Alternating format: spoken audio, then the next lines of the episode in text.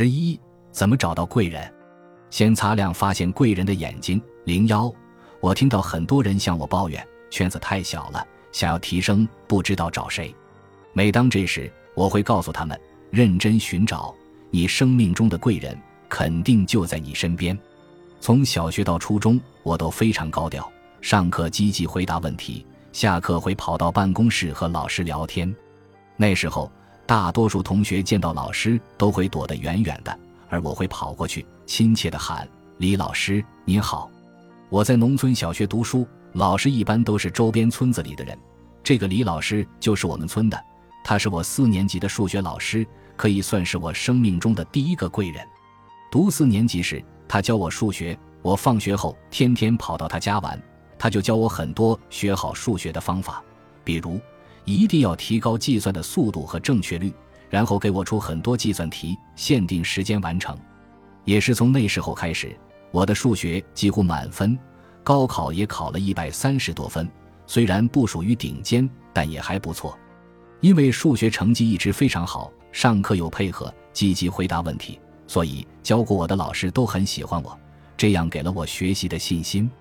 本来小学一年级到三年级成绩倒数的我。因为四年级遇到了李老师，成绩突飞猛进，也是因为我这种活泼开朗的性格，身边的男同学都挺喜欢和我一起玩，但女同学基本都不喜欢我，背后议论：“你看杨小米真能，就会巴结老师，还天天和男孩子一起玩，真不要脸。”这样上体育课，他们都不和我玩，女生都喜欢成群结伴去上厕所，但我都是一个人。零二。即使没有女同学和我关系好，我过得也很快乐。我读初三的时候，在放学的路上认识了邓吉吉。她和其他女生不一样，她很单纯、阳光，会拉着我的手温柔地讲话。我当时恰逢老爸的生意出问题，内心比较压抑、叛逆。他每天放学都和我一起回家，给我讲故事。他从小就读了很多名著，《简爱》《呼啸山庄》《红与黑》等等。那时候，他告诉我，女人就应该像简爱一样。现在，简爱中很多话我都记得。你以为我贫穷、相貌平平就没有感情吗？我向你起誓，如果上帝赐予我财富和美貌，我会让你难以离开我，就像我现在难以离开你一样。上帝没有这样安排，但我们精神上是平等的，就如同你我走过坟墓，平等的站在上帝面前。那时候，我来自家庭的优越感已经不在，经常跟着学校里的一些大姐混，甚至逃课，有学坏的倾向。他的出现，让我觉得原来精神世界可以这么丰盈。从那时开始，我从跟着老爸读故事会、知音等，转向读这些名著了。我中考没有考上高中，他就写信给我，很浪漫：“米儿，好好加油，我等着你，我相信你我会在一中牵手。”他还帮我打听我喜欢的男孩子的消息，时不时的写信告知。在友情和爱情的双重支持下，我第二年就考上了。我一直感谢这么多年他在我身边。我们在家乡的小树林里谈未来，谈理想，分享喜欢一个男孩子的喜悦与羞涩。失恋后，我们相互鼓励，相互支持。他是我生命中的第二个贵人。零三，转眼。我就读大学了，刚进入大学，我非常迷茫，不知道学什么，也不知道参加哪些活动。我的大学室友上铺 Star 是一个容貌和智慧并存的女子。通过聊天，我发现她知识渊博，就死皮赖脸的要跟她混。她读什么书，我就跟着读什么书。在大一，大家都对专业迷茫的时候，我已经跟她读完《与众不同的心理学》。这本书纠正了大众对于心理学的误解，介绍了心理学的本质、内容、科学方法。我不确定将来的心理学家会持有什么信念，事情本来就该如此。没有人可以坐在高背椅里就能抓住事实的本质。在做新的实验之前，我们不知道结果怎么样，不需要那些经常在讲坛、新闻报道和学校的颁奖典礼上听到的。关于人性的教条来引导我们，正相反，我们必须做好准备，去容忍目前尚不完善的有关心理学的知识，却还要坚信客观方法的威力。总有一天，心理学会从重重误解中走出来。当时，这段话令我信心倍增。我觉得自己就要成为心理学界的著名学者，帮心理学证明了。虽然我现在没有继续走研究这条路，但我可以写很多大众文章普及心理学。大一时，我还和 Star 一起合作了一篇论文，关于爱情的。当时我们非常大胆地将爱情分为三种：精神之恋、肉体之恋、灵肉结合。这篇论文得到评委的赞许，获得了论文大赛二等奖。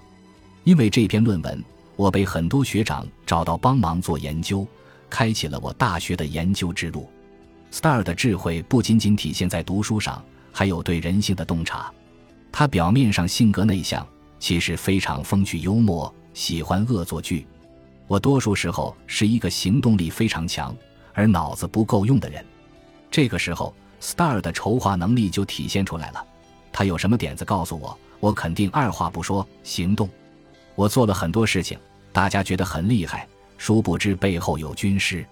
我上大学时被称为花痴班班长、狗仔队队长、八卦站站长，主要是我对帅哥花痴足够八卦，收集信息的能力堪比狗仔队。殊不知，这背后有高手帮我。Star 能够根据论文、论坛、微博等推测出各个圈子导师的信息和关系图谱，还能够根据我们班、我们系一些细枝末节的东西。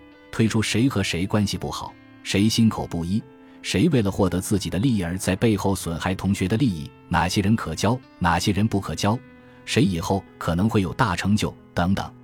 Star 喜欢一个作家，有一天半夜，他发现了一张特别漂亮的荷花图片，然后马上微博艾特了这位作家。我知道他喜欢各种花，并且是一个很有情怀的人。自此以后，Star 的每一条留言，这个作家都回复。大学四年的耳濡目染，我把这套方法已经运用熟练，受益无穷了。我大学每年差不多跟他读近二百本书，他的阅读量还要更大。他是把康德三大批判读完的人。生活上、工作中遇到问题，我天秤座犹豫的性格，这时候就会面临选择困难了。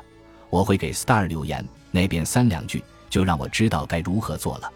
零四，现在。回想过去走过的路，不可否认，我能取得现在的成绩，除了个人的努力与贵人相助是分不开的。迷茫时，某个人的一句话，可能就让我醍醐灌顶，做出不一样的选择。其实，我们生命中的贵人就在身边，你可以看看你的周围，一定有比你做得好、比你优秀的人。比如，你的同学中一定有一个人非常喜欢读书，你最初不知道读什么。可以问他，然后他读什么，你就读什么。时间久了，你就有自己的判断了。圈子小并不可怕，那就先跟着身边这些优秀的人学习，变得像他们一样优秀，这样机会就一点点来了。有一种说法，你的收入就是你身边最好的五个人的收入的平均数。身边的朋友非常重要，他们才是你真正的贵人。有时候我们花很多钱去参加培训。听的时候热血沸腾，心情澎湃，回去就不知道该如何做了。而身边这些人，由于我们天天生活在一起，知道他们是怎么做到的。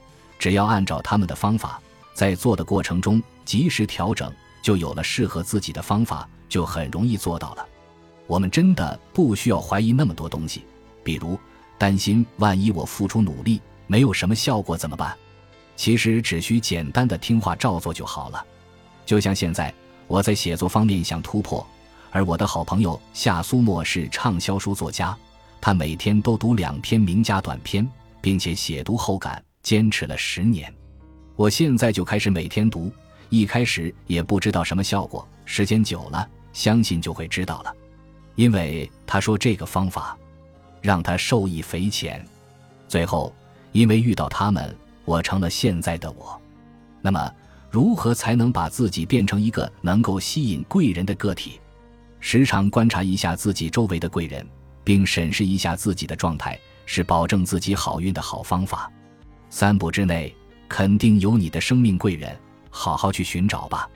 其实没有人会真正拒绝你，向人求助不等于麻烦别人。当然要注意，千万别打着求助的旗号占别人的便宜。当别人需要帮助时，你也要做一些力所能及的事情。你的高度每上升一格，你身边就会出现新的贵人。